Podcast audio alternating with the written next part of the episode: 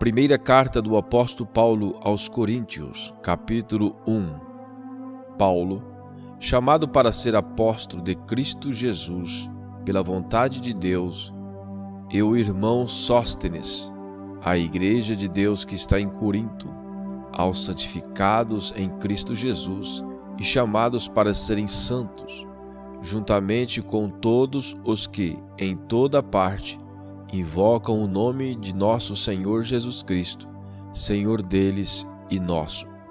A vocês, graça e paz da parte de Deus, nosso Pai, e do Senhor Jesus Cristo. Sempre dou graças a meu Deus por vocês, por causa da graça que lhes foi dada por Ele em Cristo Jesus. Pois nele vocês foram enriquecidos em tudo, em toda a palavra e em todo conhecimento porque o testemunho de Cristo foi confirmado entre vocês, de modo que não lhes falta nenhum dom espiritual, enquanto vocês aguardam que o nosso Senhor Jesus Cristo seja revelado. Ele os manterá firme até o fim, de modo que vocês serão irrepreensíveis no dia de nosso Senhor Jesus Cristo. Fiel é Deus, o qual os chamou à comunhão com seu Filho Jesus Cristo, nosso Senhor. Irmãos, em nome de nosso Senhor Jesus Cristo, suplico a todos vocês que concordem uns com os outros no que falam, para que não haja divisões entre vocês, e sim que todos estejam unidos num só pensamento e num só parecer.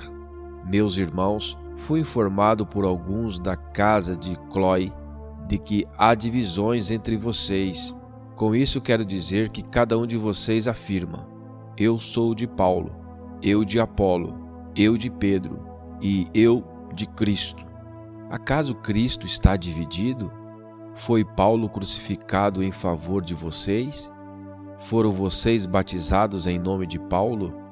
Dou graças a Deus por não ter batizado nenhum de vocês, exceto Crispo e Caio, de modo que ninguém pode dizer que foi batizado em meu nome. Batizei também os da casa de Estéfanas, além destes, não me lembro que batizei alguém mais. Pois Cristo não me enviou para batizar, mas para pregar o Evangelho, não com palavras de sabedoria humana, para que a cruz de Cristo não seja esvaziada. Cristo, sabedoria e poder de Deus. Pois a mensagem da cruz é loucura para os que estão perecendo, mas para nós que estamos sendo salvos é o poder de Deus. Pois está escrito: Destruirei a sabedoria dos sábios e rejeitarei a inteligência dos inteligentes. Onde está o sábio? Onde está o erudito? Onde está o questionador desta era?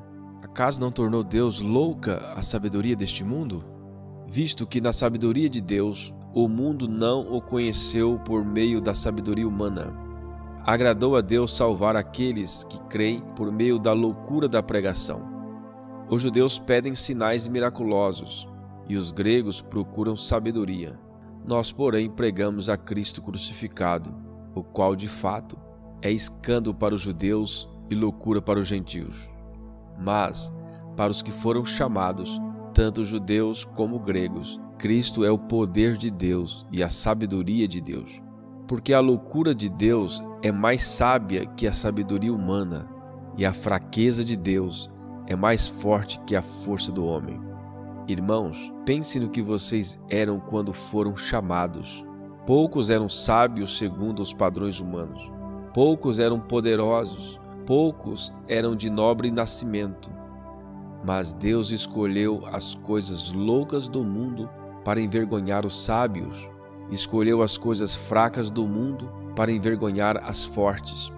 Ele escolheu as coisas insignificantes do mundo, as desprezadas e as que nada são, para reduzir a nada as que são, para que ninguém se vanglorie diante dele. É, porém, por iniciativa dele que vocês estão em Cristo Jesus, o qual se tornou sabedoria de Deus para nós. Isto é, justiça, santidade e redenção, para que, como está escrito, quem se gloriar, glorie-se no Senhor. Primeira carta do apóstolo Paulo aos Coríntios, capítulo 2. Eu mesmo, irmãos, quando estive entre vocês, não fui com discurso eloquente, nem com muita sabedoria, para lhes proclamar o mistério de Deus. Pois decidi nada saber entre vocês, a não ser Jesus Cristo e este crucificado. E foi com fraqueza, temor e com muito tremor que estive entre vocês. Minha mensagem e minha pregação não consistiram de palavras persuasivas de sabedoria, mas consistiram de demonstração do poder do Espírito, para que a fé que vocês têm não se baseasse na sabedoria humana, mas no poder de Deus. Entretanto, falamos de sabedoria entre os maduros, mas não da sabedoria desta era ou dos poderosos desta era, que estão sendo reduzidos a nada. Pelo contrário, falamos da sabedoria de Deus, do mistério que estava oculto, o qual Deus preordenou antes do princípio das eras, para nossa glória. Nenhum dos poderosos desta era o entendeu, pois, se o tivessem entendido, não teriam crucificado o Senhor da glória. Todavia, como está escrito: olho nenhum viu, ouvido nenhum ouviu, mente nenhuma imaginou o que Deus preparou para aqueles que o amam. Mas Deus a revelou a nós por meio do Espírito. O Espírito sonda todas as coisas, até mesmo as coisas mais profundas de Deus. Pois quem dentre os homens conhece as coisas do homem, a não ser o Espírito do homem que nele está? Da mesma forma, Ninguém conhece as coisas de Deus a não ser o Espírito de Deus.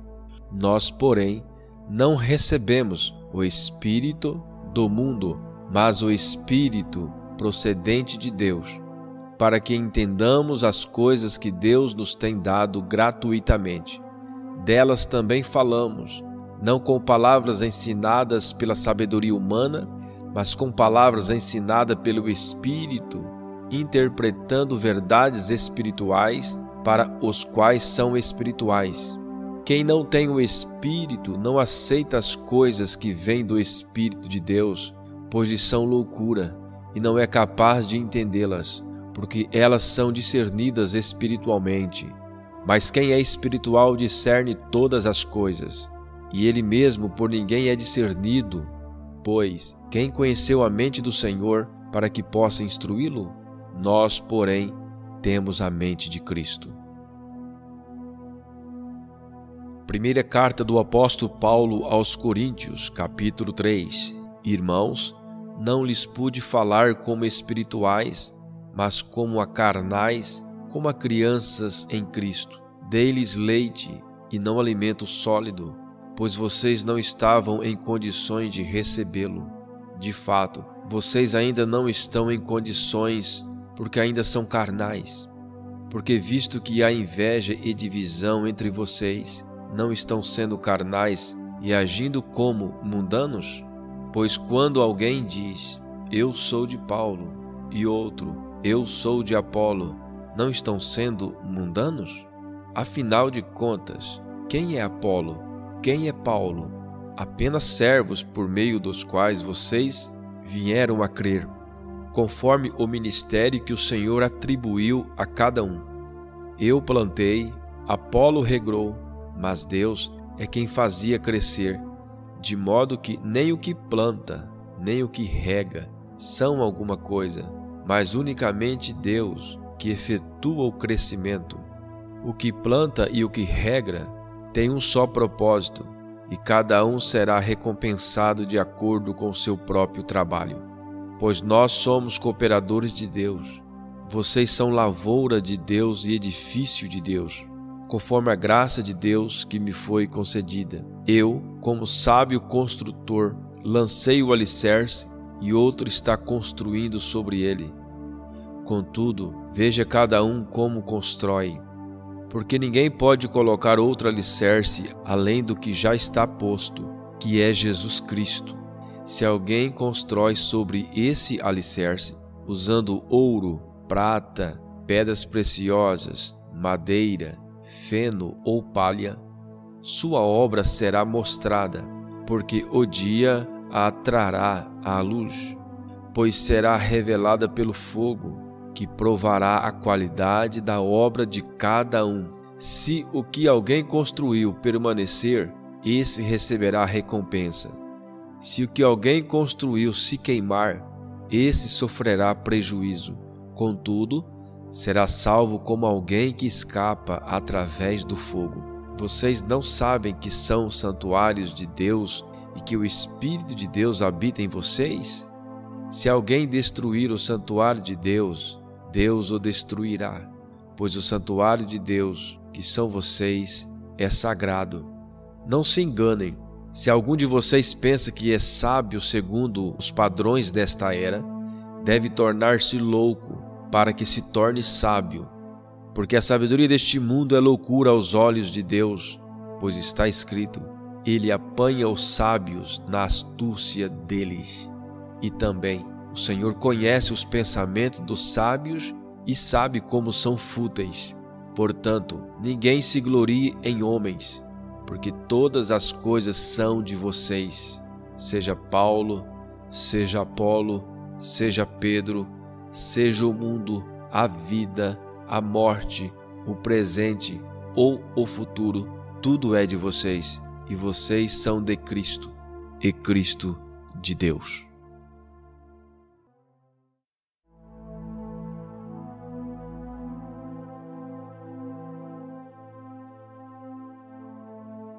Primeira carta do apóstolo Paulo aos Coríntios, capítulo 4.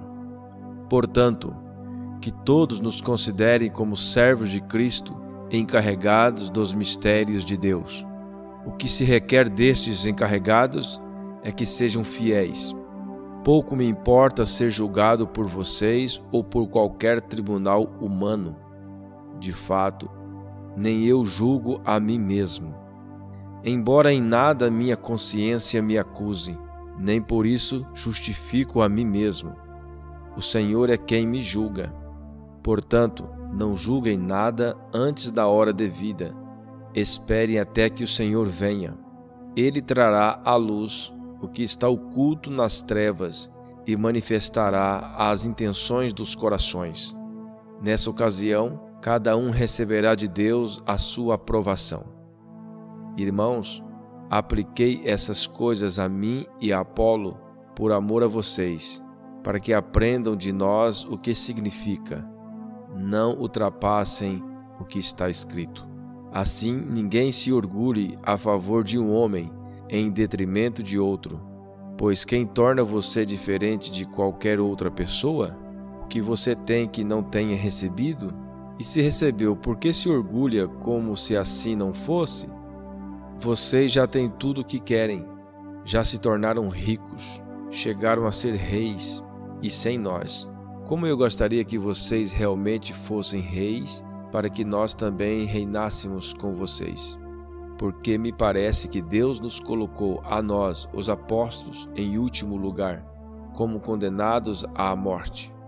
Temos-nos tornado um espetáculo para o mundo, tanto diante de anjos como de homens. Nós somos loucos por causa de Cristo, mas vocês são sensatos em Cristo. Nós somos fracos, mas vocês são fortes. Vocês são respeitados, mas nós somos desprezados. Até agora estamos passando fome, sede e necessidade de roupas. Estamos sendo tratados brutalmente. Não temos residência certa e trabalhamos arduamente com as nossas próprias mãos. Quando somos amaldiçoados, abençoamos.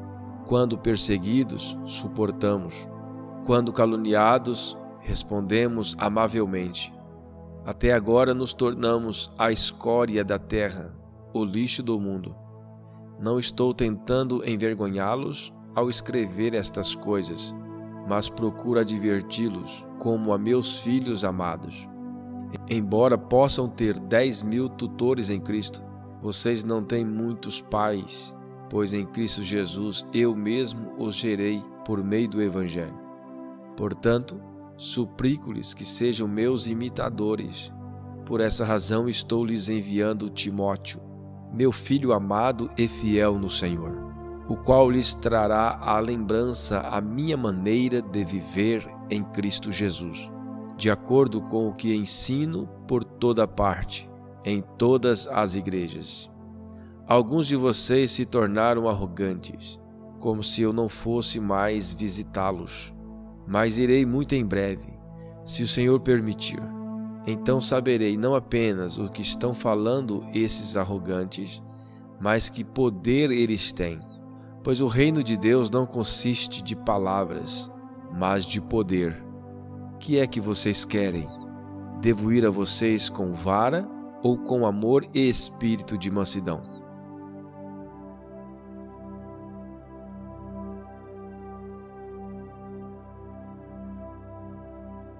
Primeira carta do apóstolo Paulo aos Coríntios, capítulo 5. Por toda parte se ouve que há imoralidade entre vocês, imoralidade que não ocorre nem entre os pagãos, a ponto de alguém de vocês possuir a mulher de seu pai. E vocês estão orgulhosos. Não deviam, porém, estar cheios de tristeza e expulsar da comunhão aquele que fez isso? Apesar de eu não estar presente fisicamente, estou com vocês em espírito e já condenei aquele que fez isso, como se estivesse presente. Quando vocês estiverem reunidos em nome de nosso Senhor Jesus, estando eu com vocês em espírito, estando presente também o poder de nosso Senhor Jesus Cristo, entreguem esse homem a Satanás, para que o corpo seja destruído e seu espírito seja salvo no dia do Senhor. O orgulho de vocês não é bom. Vocês não sabem que um pouco de fermento faz toda a massa ficar fermentada? Livrem-se do fermento velho, para que sejam massa nova e sem fermento, como realmente são. Pois Cristo, nosso Cordeiro Pascual, foi sacrificado. Por isso celebremos a festa, não com o fermento velho, nem com o fermento da maldade e da perversidade, mas com os pães sem fermento da sinceridade e da verdade. Já lhes disse por carta que vocês não devem associar-se com pessoas imorais. Com isso, não me refiro aos imorais deste mundo, nem aos avarentos, aos ladrões ou aos idólatras. Se assim fosse, vocês precisariam sair deste mundo. Mas agora estou lhes escrevendo que não devem associar-se com qualquer que, dizendo-se irmão, seja imoral, avarento, idólatra, caluniador, alcoólatra ou ladrão. Com tais pessoas vocês nem devem comer, pois como haveria eu de julgar os de fora da igreja? Não devem vocês julgar os que estão dentro? Deus julgará os de fora. Expulsem esse perverso do meio de vocês.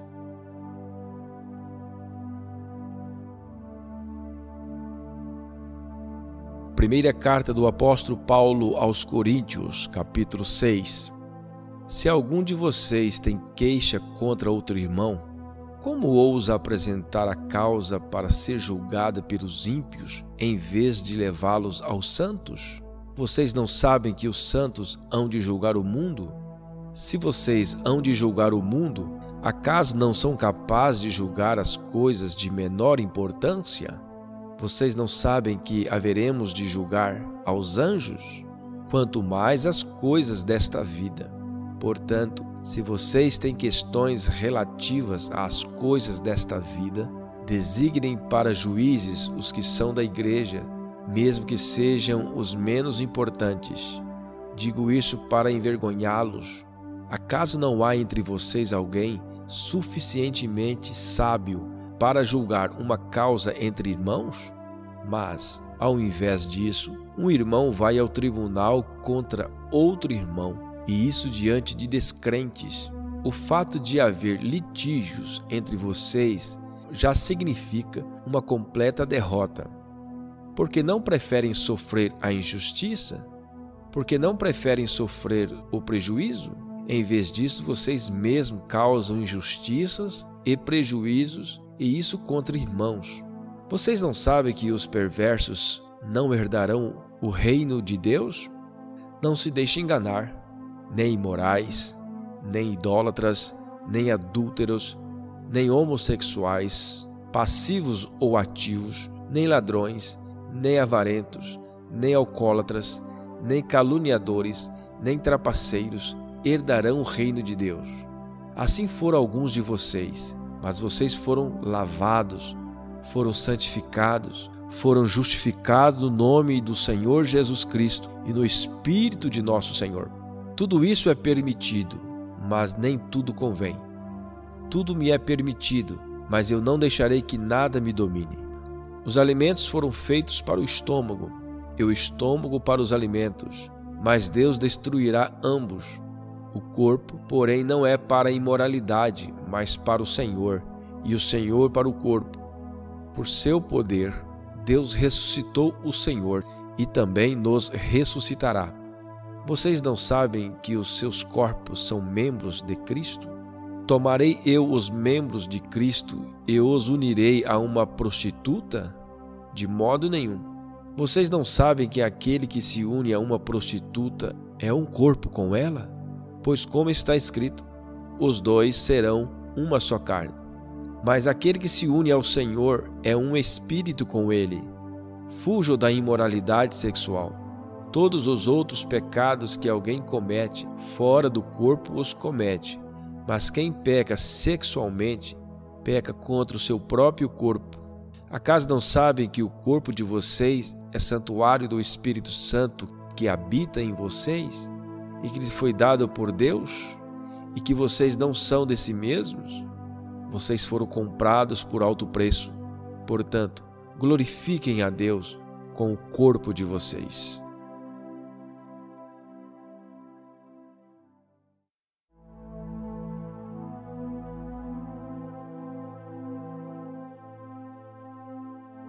Primeira carta do apóstolo Paulo aos Coríntios, capítulo 7.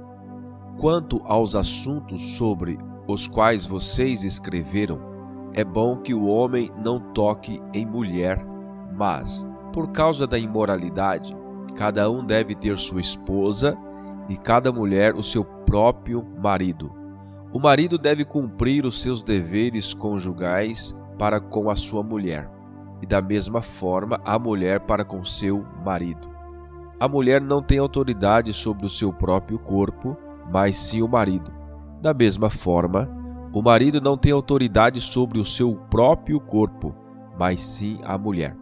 Não se recusem um ao outro, exceto por mútuo consentimento e durante certo tempo, para se dedicarem à oração. Depois unam-se de novo para que Satanás não ostente por não terem domínio próprio. Digo isso como concessão e não como mandamento. Gostaria que todos os homens fossem como eu mas cada um tem o seu próprio dom da parte de Deus, um de um modo, outro de outro. Digo, porém, aos solteiros e às viúvas: é bom que permaneçam como eu.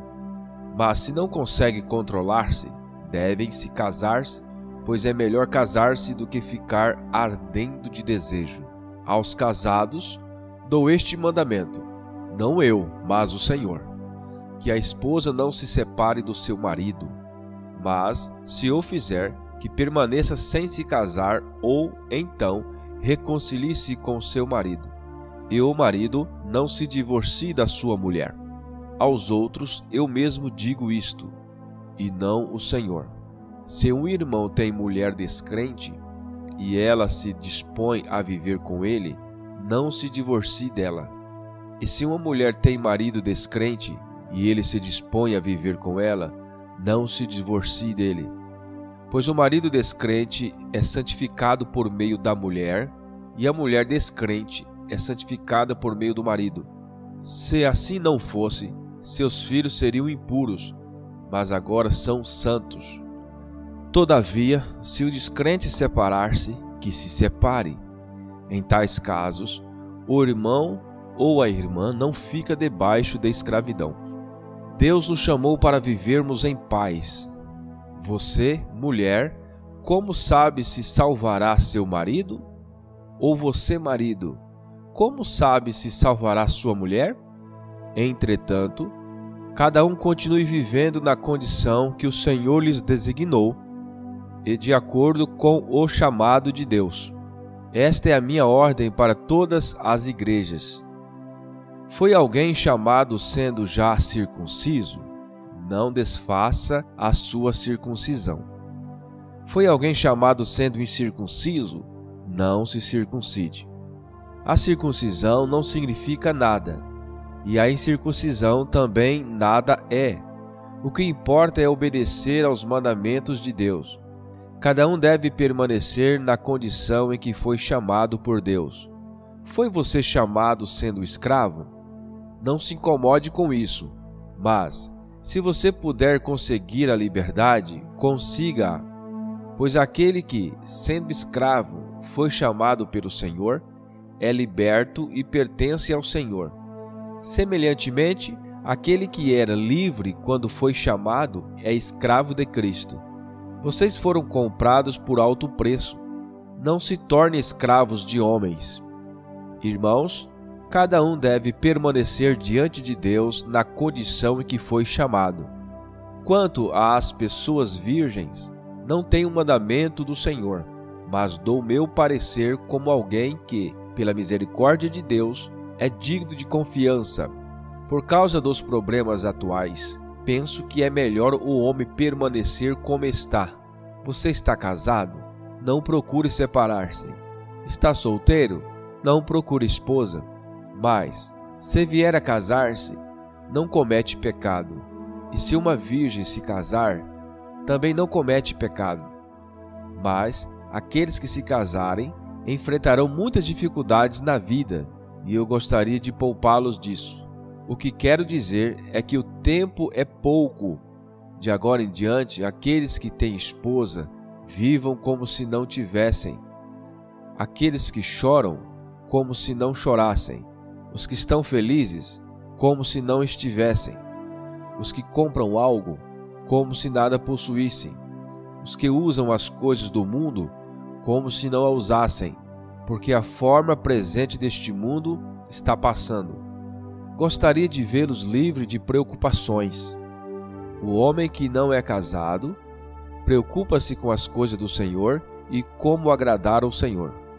Mas o homem casado preocupa-se com as coisas deste mundo e como agradar sua mulher, e está dividido. Tanto a mulher não casada como a virgem preocupam-se com as coisas do Senhor para serem santas no corpo e no espírito. Mas a casada preocupa-se com as coisas deste mundo e como agradar seu marido. Estou dizendo isso para o próprio bem de vocês, não para lhes impor restrições, mas para que vocês possam viver de maneira correta, em plena consagração ao Senhor. Se alguém acha que não está tratando sua filha como é devido e que ela está numa idade madura, pelo que ele se sente obrigado a casá-la, faça como achar melhor. Com isso não peca. Deve permitir que se casem. Contudo, o que se mantém firme no seu propósito e não é dominado por seus impulsos, mas domina sua própria vontade e resolveu manter solteira sua filha, este também faz bem. De modo que aquele que dá sua filha em casamento faz bem mas o que não dá em casamento faz melhor. A mulher está ligada a seu marido enquanto ele viver. Mas se seu marido morrer, ela estará livre para se casar com quem quiser, contanto que ele pertença ao Senhor. Em meu parecer, ela será mais feliz se permanecer como está, e penso que também tenho o Espírito de Deus.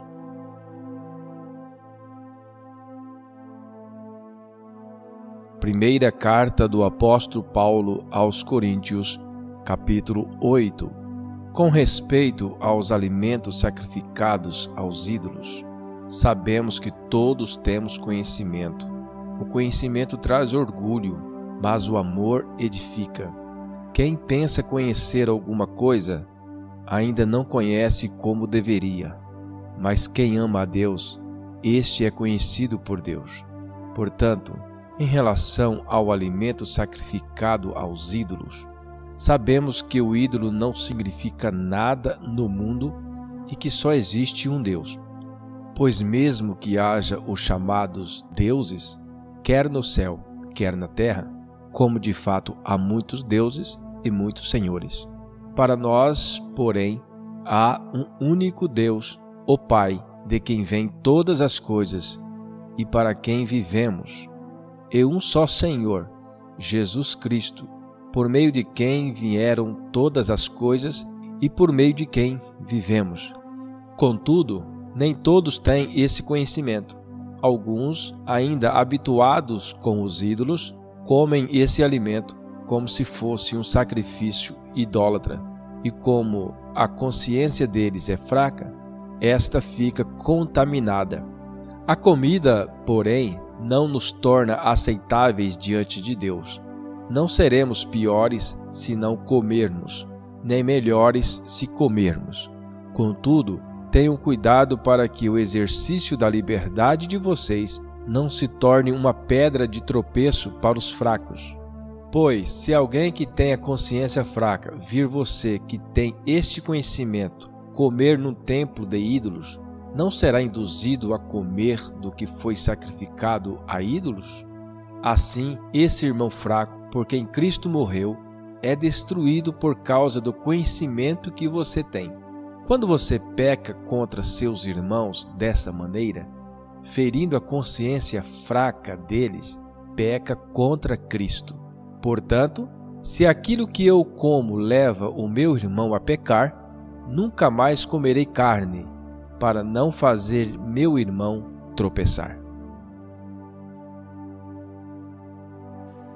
Primeira carta do apóstolo Paulo aos Coríntios, capítulo 9. Não sou livre, não sou apóstolo, não vi Jesus nosso Senhor? Não são vocês resultado do meu trabalho no Senhor?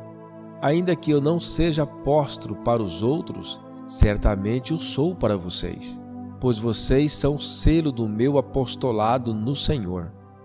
Esta é minha defesa diante daqueles que me julgam. Não temos nós o direito de comer e beber? Não temos nós o direito de levar conosco uma esposa crente, como fazem os outros apóstolos, os irmãos do Senhor e Pedro? Ou será que apenas eu e Barnabé não temos o direito de deixar de trabalhar para termos sustento? Quem serve como soldado às suas próprias custas? Quem planta uma vinha e não come do seu fruto? Quem apacenta um rebanho e não bebe do seu leite? Não digo isso do ponto de vista meramente humano. A lei não diz a mesma coisa? Pois está escrito na lei de Moisés: Não amordace o boi enquanto ele estiver debulhando o cereal. Por acaso é com bois que Deus está preocupado? Não é certamente por nossa causa que ele diz? Sim, isso foi escrito em nosso favor. Porque o lavrador, quando ara, e o debulhador, quando debulha, devem fazê-lo na esperança de participar da colheita.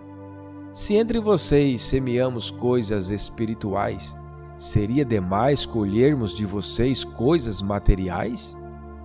Se outros têm direito de ser sustentados por vocês, não o temos nós ainda mais? Mas nós nunca usamos desse direito.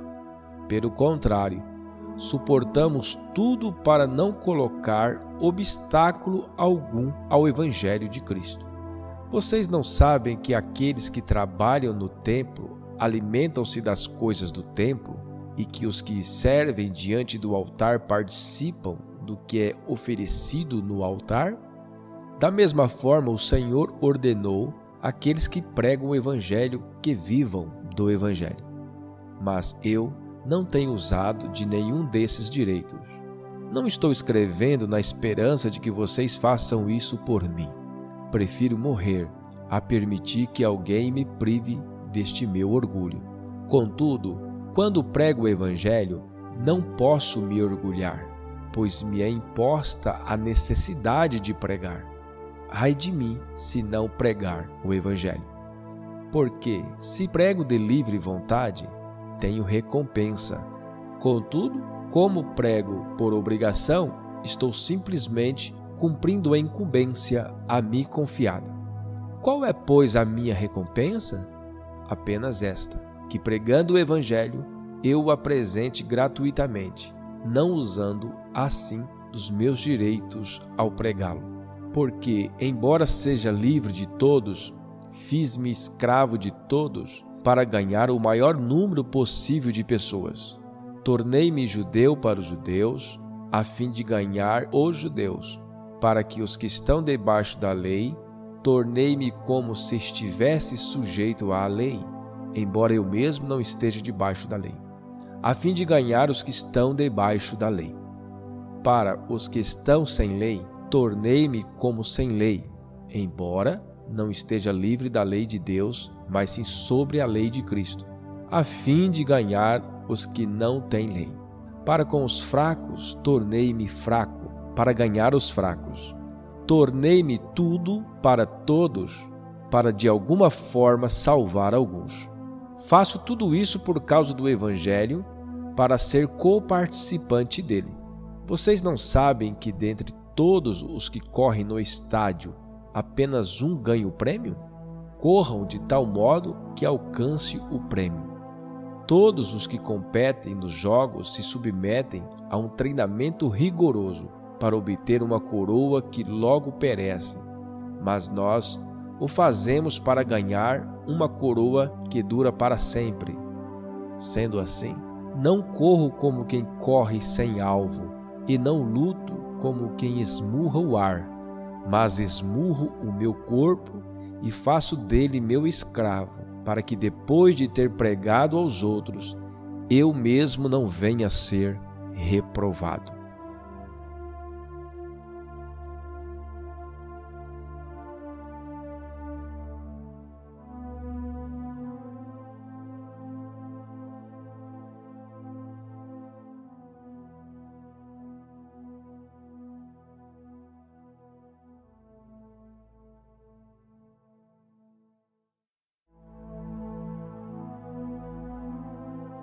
Primeira carta do apóstolo Paulo aos Coríntios, capítulo 10. Porque não quero, irmãos, que vocês ignorem o fato de que todos os nossos antepassados estiveram sobre a nuvem e todos passaram pelo mar. Em Moisés, todos eles foram batizados na nuvem e no mar. Todos comeram do mesmo alimento espiritual e beberam da mesma bebida espiritual, pois bebiam da rocha espiritual que os acompanhava, e essa rocha era Cristo. Contudo, Deus não se agradou da maioria deles. Por isso, os seus corpos ficaram espalhados no deserto. Essas coisas ocorreram como exemplos para nós, para que não cobicemos coisas más como eles fizeram. Não sejam idólatras, como alguns deles foram, conforme está escrito: O povo se assentou para comer e beber, e levantou-se para se entregar à farra. Não pratiquemos imoralidade, como alguns deles fizeram, e num só dia morreram vinte e três mil. Não devemos pôr o Senhor à prova, como alguns deles fizeram, e foram mortos por serpentes. E não se queixem, como alguns deles se queixaram, e foram mortos pelo anjo destruidor. Essas coisas aconteceram a eles como exemplos e foram escritas como advertência para nós, sobre quem tem chegado o fim dos tempos. Assim, aquele que julga estar firme, cuide-se para que não caia. Não sobreveio a vocês tentação que não fosse comum aos homens. E Deus é fiel, ele não permitirá que vocês sejam tentados além do que podem suportar. Mas quando forem tentados, ele lhes providenciará um escape para que o possam suportar. Por isso, meus amados irmãos, fujam da idolatria. Estou falando a pessoas sensatas julguem vocês mesmos o que estou dizendo. Não é verdade que o cálice da bênção que abençoamos é uma participação do sangue de Cristo e que o pão que partimos é uma participação no corpo de Cristo? por haver um único pão, nós que somos muitos, somos um só corpo, pois todos participamos de um único pão. Considerem o povo de Israel: os que comem dos sacrifícios não participam do altar? Portanto, que estou querendo dizer? Será que o sacrifício oferecido a um ídolo é alguma coisa? Ou o ídolo é alguma coisa? Não. Quero dizer que o que os pagãos sacrificam é oferecido aos demônios e não a Deus. E não quero que vocês tenham comunhão com os demônios. Vocês não podem beber do cálice do Senhor e do cálice dos demônios. Não podem participar da mesa do Senhor e da mesa dos demônios. Porventura, provocaremos o ciúme do Senhor? Somos mais fortes do que ele? Tudo é permitido, mas nem tudo convém. Tudo é permitido, mas nem tudo edifica. Ninguém deve buscar o seu próprio bem, mas sim o dos outros. Comam de tudo que se vende no mercado, sem fazer perguntas por causa da consciência, pois do Senhor é a terra e tudo o que nela existe. Se algum descrente o convidar para uma refeição e você quiser ir, coma de tudo que lhe for apresentado, sem nada perguntar por causa da consciência. Mas se alguém lhe disser: Isto foi oferecido em sacrifício, não coma, tanto por causa da pessoa que a comentou, como da consciência, isto é, da consciência do outro e não da sua própria.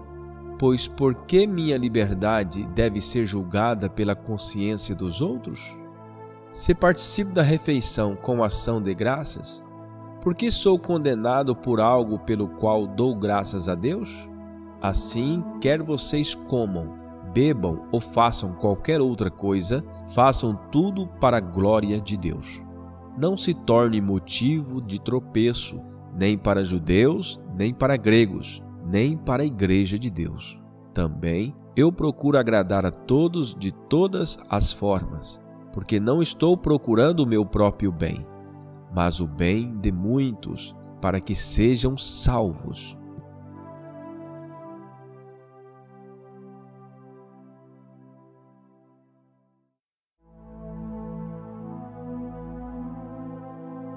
Primeira carta do apóstolo Paulo aos Coríntios, capítulo 11. Tornem-se meus imitadores, como eu sou de Cristo eu os elogio por se lembrarem de mim em tudo e por se apegarem às tradições exatamente como eu as transmiti a vocês. Quero, porém, que entendam que o cabeça de todo homem é Cristo, e o cabeça da mulher é o homem, e o cabeça de Cristo é Deus. Todo homem que ora ou profetiza com a cabeça coberta desonra sua cabeça e toda mulher que ora ou profetiza com a cabeça descoberta desonra a sua cabeça, pois é como se estivesse rapada. Se a mulher não cobre a cabeça, deve também cortar o cabelo.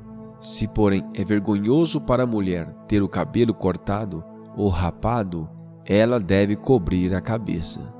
O homem não deve cobrir a cabeça, visto que ele é imagem e glória de Deus, mas a mulher é glória do homem, pois o homem não se originou da mulher, mas a mulher do homem.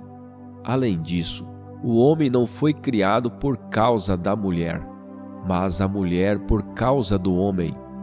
Por essa razão e por causa dos anjos, a mulher deve ter sobre a cabeça um sinal de autoridade. No Senhor, todavia, a mulher não é independente do homem, nem o homem independente da mulher. Pois assim como a mulher proveio do homem, também o homem nasce da mulher. Mas tudo provém de Deus. Julgue entre vocês mesmos.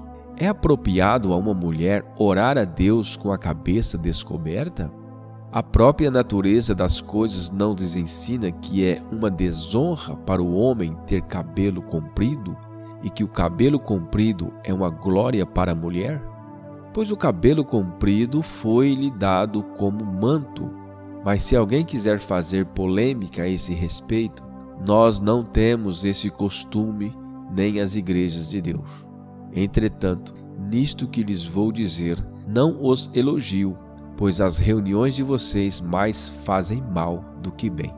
Em primeiro lugar, ouço que, quando vocês se reúnem como igreja, há divisões entre vocês, e até certo ponto eu creio pois é necessário que haja divergência entre vocês para que sejam conhecidos quais dentre vocês são aprovados.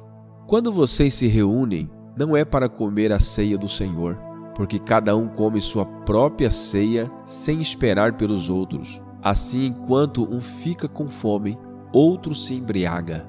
Será que vocês não têm casa onde comer e beber? ou desprezam a igreja de Deus e humilham os que nada têm? Que lhes direi? Eu os elogiarei por isso? Certamente que não. Pois recebi do Senhor o que também lhes entreguei: que o Senhor Jesus, na noite que foi traído, tomou o pão e, tendo dado graças, partiu-o e disse: Isto é o meu corpo, que é dado em favor de vocês. Façam isto em memória de mim. Da mesma forma, depois da ceia, ele tomou o cálice e disse: Este cálice é a nova aliança do meu sangue. Façam isto sempre que beberem, em memória de mim. Porque sempre que comerem deste pão e beberem deste cálice, vocês anunciam a morte do Senhor até que ele venha. Portanto, todo aquele que comer o pão ou beber o cálice do Senhor indignamente será culpado de pecar contra o corpo e o sangue do Senhor.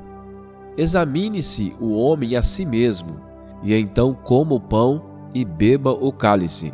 Pois quem come e bebe sem discernir o corpo do Senhor, come e bebe para sua própria condenação. Por isso há entre vocês muitos fracos e doentes, e vários já dormiram.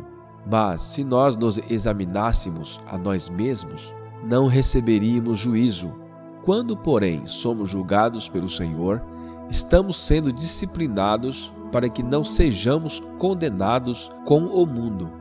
Portanto, meus irmãos, quando vocês se reunirem para comer, espere uns pelos outros. Se alguém estiver com fome, coma em casa, para que quando vocês se reunirem, isto não resulte em condenação. Quanto ao mais, quando eu for, lhes darei instruções.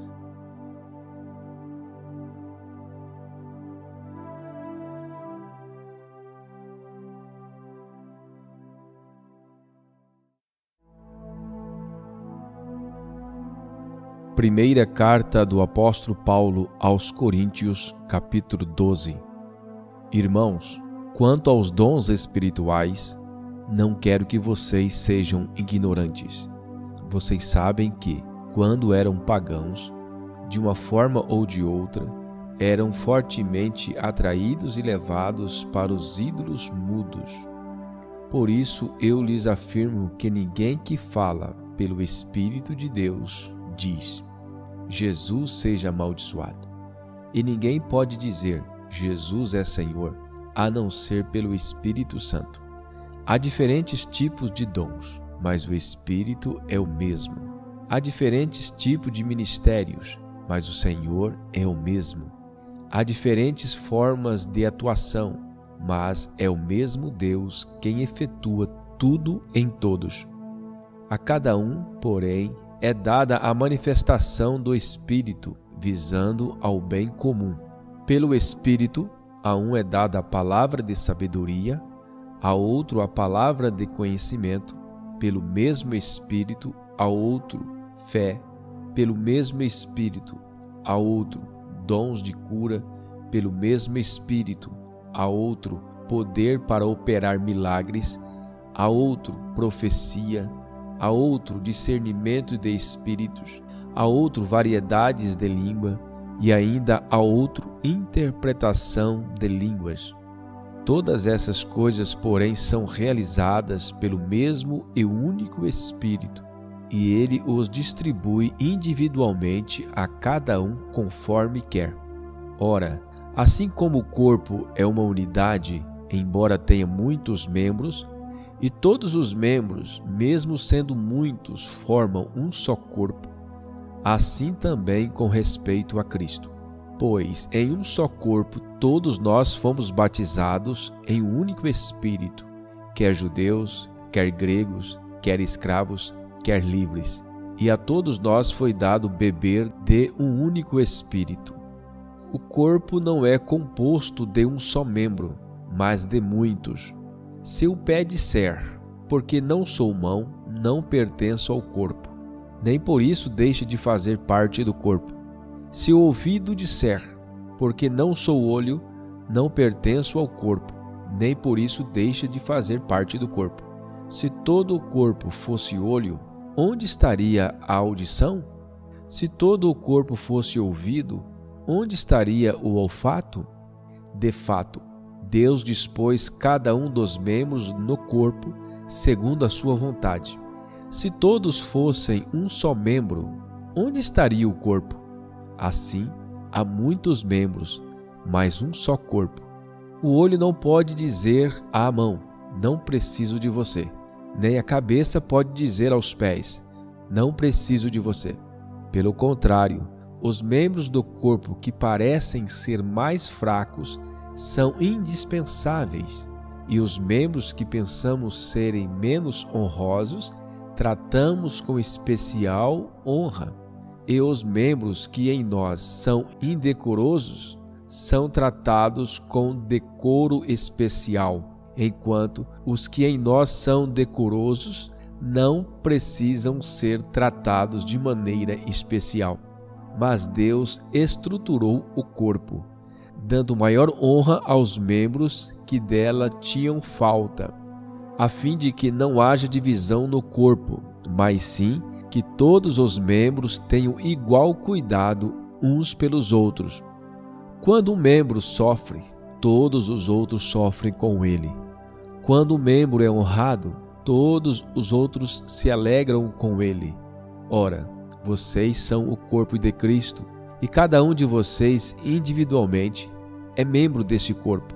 Assim, na igreja, Deus estabeleceu primeiramente apóstolos, em segundo lugar profetas, em terceiro lugar mestres, depois os que realizam milagres e os que têm dons de curar, os que têm dons de prestar ajuda, os que têm dons de administração e os que falam diversas línguas.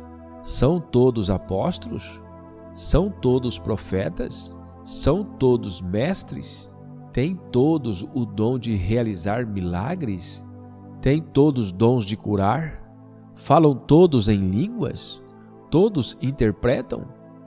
Entretanto, busque com dedicação os melhores dons. Passo agora a mostrar-lhe um caminho ainda mais excelente.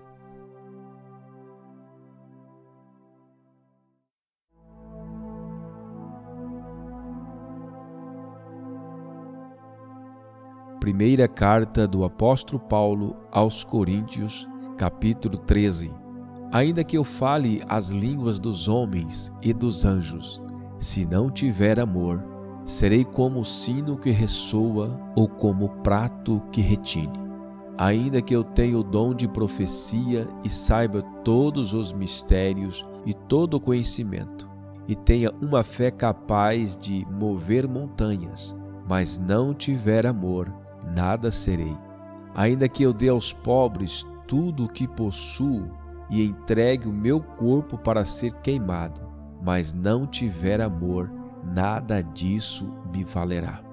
O amor é paciente, o amor é bondoso, não inveja, não se vangloria, não se orgulha, não maltrata, não procura seus interesses, não se ira facilmente, não guarda rancor o amor não se alegra com a injustiça, mas se alegra com a verdade.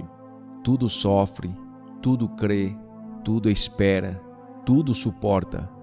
O amor nunca perece, mas as profecias desaparecerão, as línguas cessarão, o conhecimento passará. Pois em parte conhecemos e em parte profetizamos. Quando, porém, vier o que é perfeito, o que é imperfeito desaparecerá. Quando eu era menino, falava como menino, pensava como menino e raciocinava como menino. Quando me tornei homem, deixei para trás as coisas de menino. Agora, pois, vemos apenas um reflexo obscuro, como em espelho, mas então veremos face a face. Agora conheço em partes, então conhecerei plenamente, da mesma forma como sou plenamente conhecido. Assim permanecem agora estes três: a fé, a esperança e o amor. O maior deles, porém, é o amor.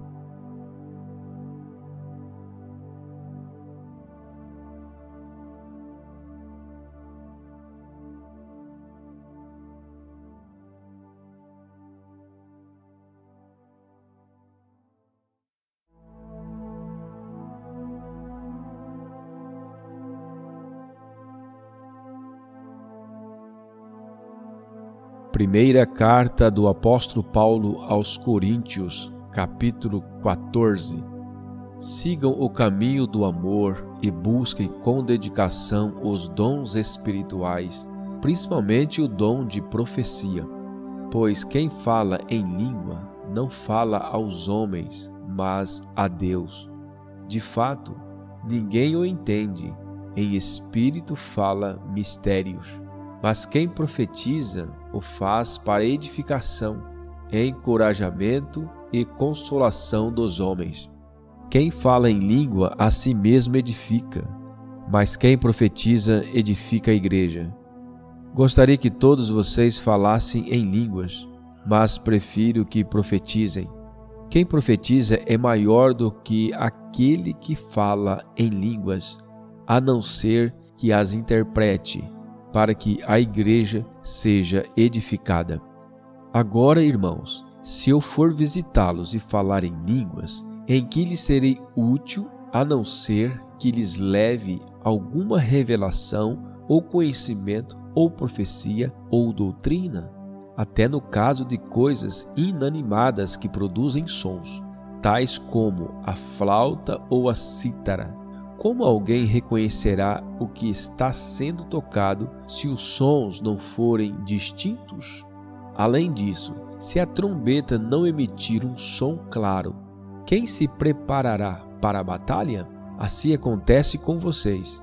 Se não proferirem palavras compreensíveis com a língua, como alguém saberá o que está sendo dito? Vocês estarão simplesmente falando ao ar. Sem dúvida, há diversos idiomas no mundo, todavia, nenhum deles é sem sentido. Portanto, se eu não entender o significado do que alguém está falando, serei estrangeiro para quem fala e ele estrangeiro para mim. Assim acontece com vocês. Visto que estão ansiosos por terem dons espirituais, procurem crescer naqueles que trazem a edificação para a igreja. Por isso, quem fala em línguas, ore para que o possa interpretar. Pois, se oro em língua, meu espírito ora, mas a minha mente fica infrutífera. Então, que farei? Orarei com o espírito, mas também orarei com o entendimento. Cantarei com o espírito, mas também cantarei com o entendimento. Se você estiver louvando a Deus em espírito, como poderá aquele que está entre os não instruídos dizer o Amém à sua ação de graças, visto que não sabe o que você está dizendo? Pode ser que você esteja dando graças muito bem, mas o outro não é edificado. Dou graças a Deus por falar em línguas mais do que todos vocês. Todavia, na igreja, prefiro falar cinco palavras compreensíveis para instruir os outros a falar dez mil palavras em língua. Irmãos, deixe de pensar como crianças. Com respeito ao mal, sejam crianças, mas quanto ao modo de pensar, sejam adultos pois está escrito na lei: por meio de homens de outras línguas e por meio de lábios de estrangeiros, falarei a este povo, mas mesmo assim eles não me ouvirão, diz o Senhor. Portanto, as línguas são um sinal para os descrentes e não para os que creem. A profecia, porém, é para os que creem e não para os descrentes. Assim, se toda a igreja se reunir e todos falarem em línguas, e entrarem alguns não instruídos ou descrentes, não dirão que vocês estão loucos? Mas se entrar algum descrente ou não instruído quando todos estiverem profetizando, ele por todos será convencido de que é pecador e por todos será julgado, e os segredos do seu coração serão expostos. Assim, ele se prostrará, rosto em terra, e adorará a Deus, exclamando: Deus realmente está entre vocês. Portanto, que diremos, irmãos? Quando vocês se reúnem, cada um de vocês tem um salmo, ou uma palavra de instrução, uma revelação, uma palavra em língua ou uma interpretação. Tudo seja feito para edificação da igreja. Se, porém, alguém falar em língua, devem falar dois, no máximo três, e alguém deve interpretar. Se não houver intérprete, fique calado na igreja, falando consigo mesmo e com Deus. Tratando-se de profetas, falem dois ou três, e os outros julguem cuidadosamente o que foi dito. Se vier uma revelação a alguém que está sentado, cale-se o primeiro, pois vocês todos podem profetizar, cada um por sua vez, de forma que todos sejam instruídos e encorajados. Os espíritos dos profetas estão sujeitos aos profetas, pois Deus não é Deus de desordem, mas de paz como em todas as congregações dos santos, permaneçam as mulheres em silêncio na igreja, pois não lhes é permitido falar, antes permaneçam em submissão, como diz a lei. Se quiserem aprender alguma coisa, que pergunte a seus maridos em casa, pois é vergonhoso uma mulher falar na igreja. Acaso a palavra de Deus originou-se entre vocês? São vocês o único povo que ela alcançou? Se alguém pensa que é profeta ou espiritual, reconheça que o que lhes estou escrevendo é mandamento do Senhor. Se ignorar isso, ele mesmo será ignorado.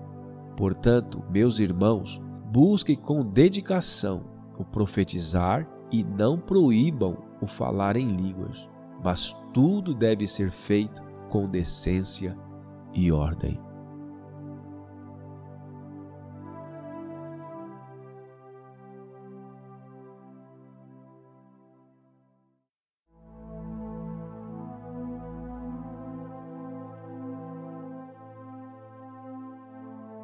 Primeira carta do apóstolo Paulo aos Coríntios, capítulo 15 Irmãos, quero lembrar-lhes o evangelho que lhes preguei, o qual vocês receberam e no qual estão firmes.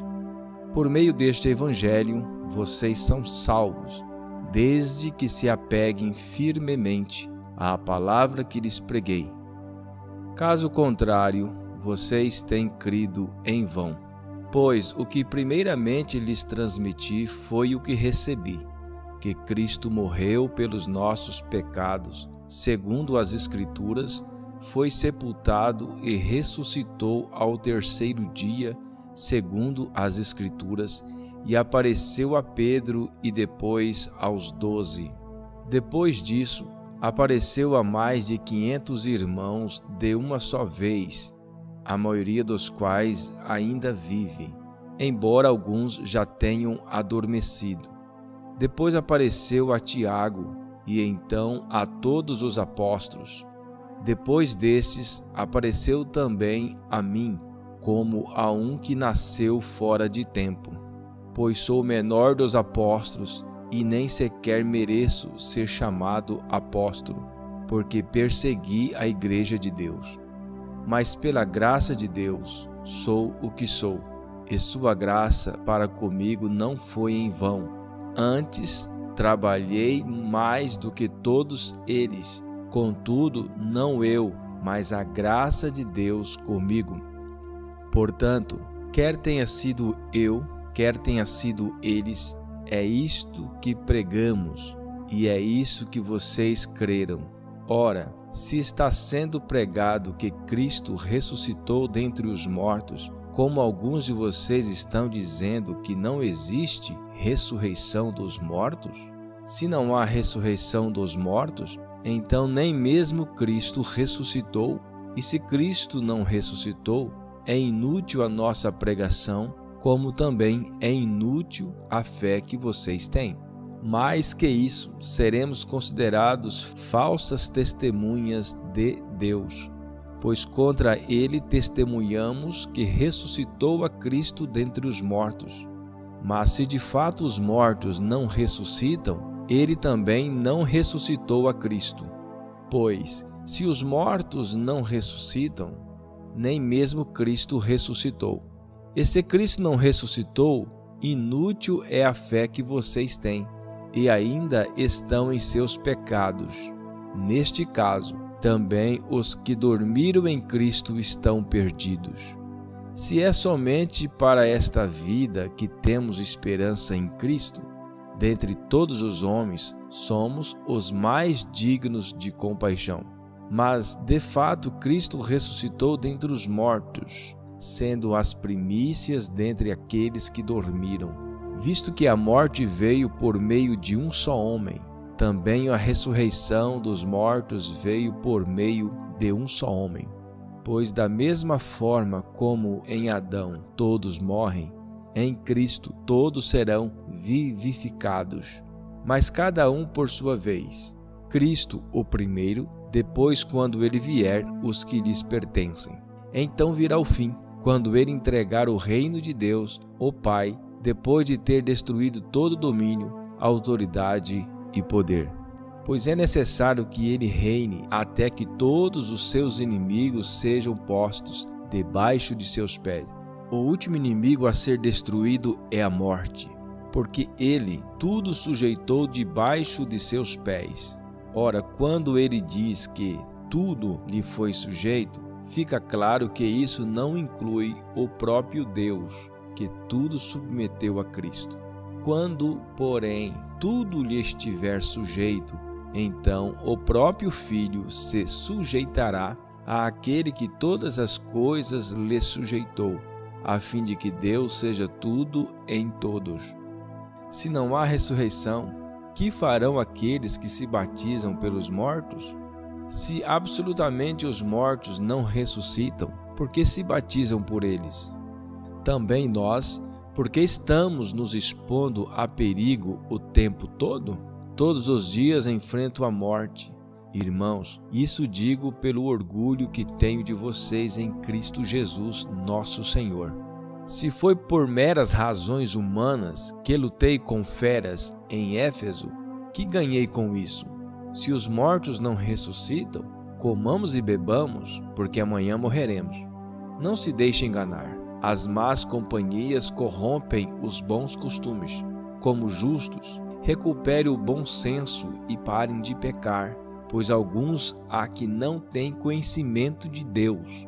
Digo isso para vergonha de vocês. Mas alguém pode perguntar: como ressuscitam os mortos? Com que espécie de corpo virão? Insensato! O que você semeia não nasce a não ser que morra.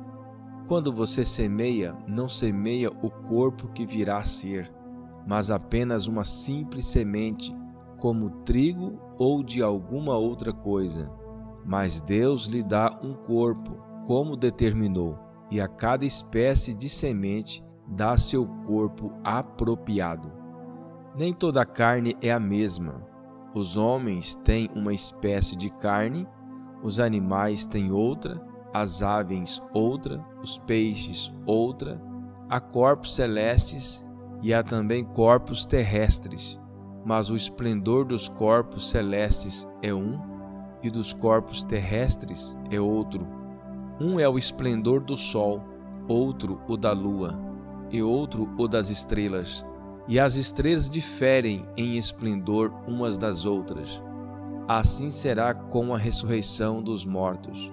O corpo que é semeado é perecível e ressuscita imperecível. É semente em desonra e ressuscita em glória. É semeado em fraqueza e ressuscita em poder. É semeado um corpo natural e ressuscita um corpo espiritual. Se há corpo natural, há também corpo espiritual. Assim está escrito: o primeiro homem, Adão, tornou-se um ser vivente o último Adão, espírito vivificante. Não foi o espiritual que veio antes, mas o natural, depois dele o espiritual. O primeiro homem era do pó da terra, o segundo homem do céu. Os que são da terra são semelhantes ao homem terreno, os que são do céu ao homem celestial. Assim como tivemos a imagem do homem terreno, teremos também a imagem do homem celestial. Irmãos, eu lhes declaro que carne e sangue não podem herdar o reino de Deus, nem o que é perecível pode herdar o imperecível. Eis que eu lhes digo um mistério. Nem todos dormiremos, mas todos seremos transformados no momento, no abrir e fechar de olhos ao som da última trombeta, pois a trombeta soará, os mortos ressuscitarão incorruptíveis e nós seremos transformados.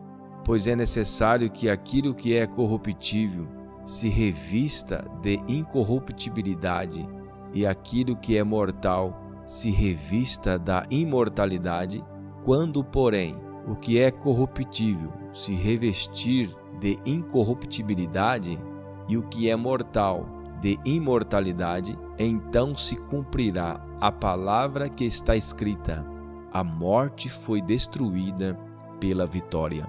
Onde está, a morte, a sua vitória? Onde está, a morte, o seu aguilhão? O aguilhão da morte é o pecado, e a força do pecado é a lei. Mas graças a Deus que nos dá vitória por meio de nosso Senhor Jesus Cristo. Portanto, amados irmãos, mantenham-se firmes e que nada os abale. Sejam sempre dedicados à obra do Senhor, pois vocês sabem que, no Senhor, o trabalho de vocês não será inútil.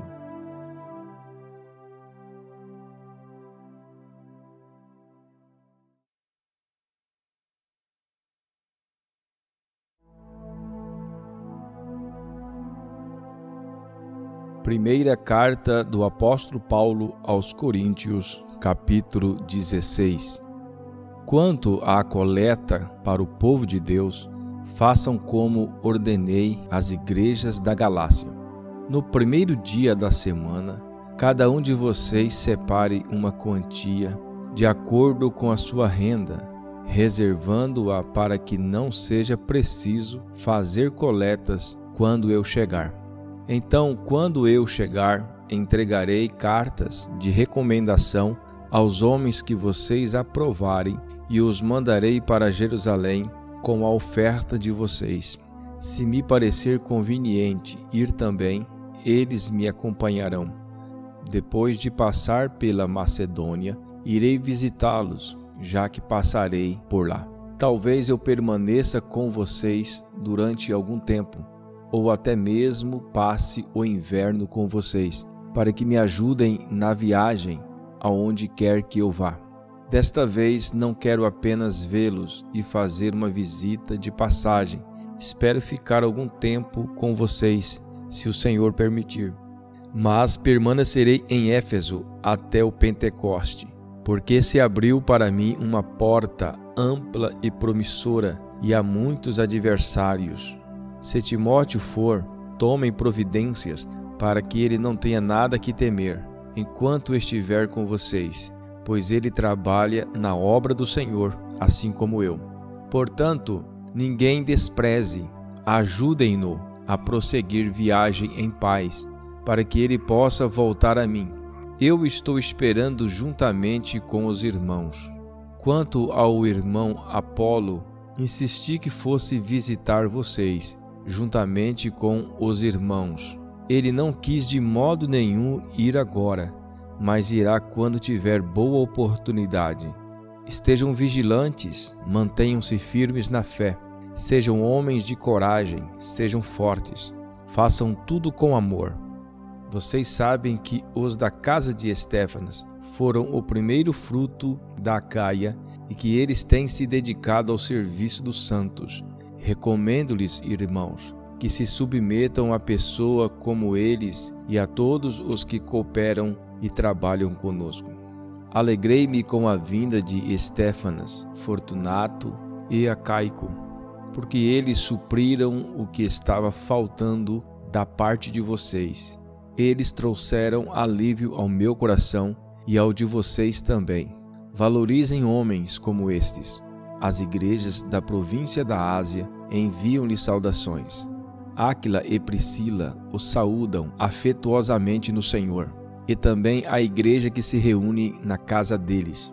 Todos os irmãos daqui lhes enviam saudações. Saúdem-se uns aos outros com beijo santo eu, Paulo, escrevi esta saudação de próprio punho. Se alguém não ama o Senhor, seja amaldiçoado. Vem, Senhor. A graça do Senhor Jesus seja com vocês. Recebam o amor que tenho por todos vocês em Cristo Jesus.